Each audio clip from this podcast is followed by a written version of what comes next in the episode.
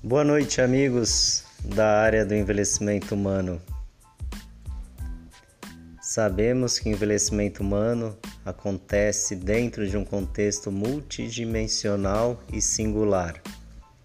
É necessário considerar os aspectos físicos, sociais e mentais de cada indivíduo, pois cada idoso reflete a sua história, sua crença, sua cultura e os valores atribuídos a cada sentimento experiências de vida.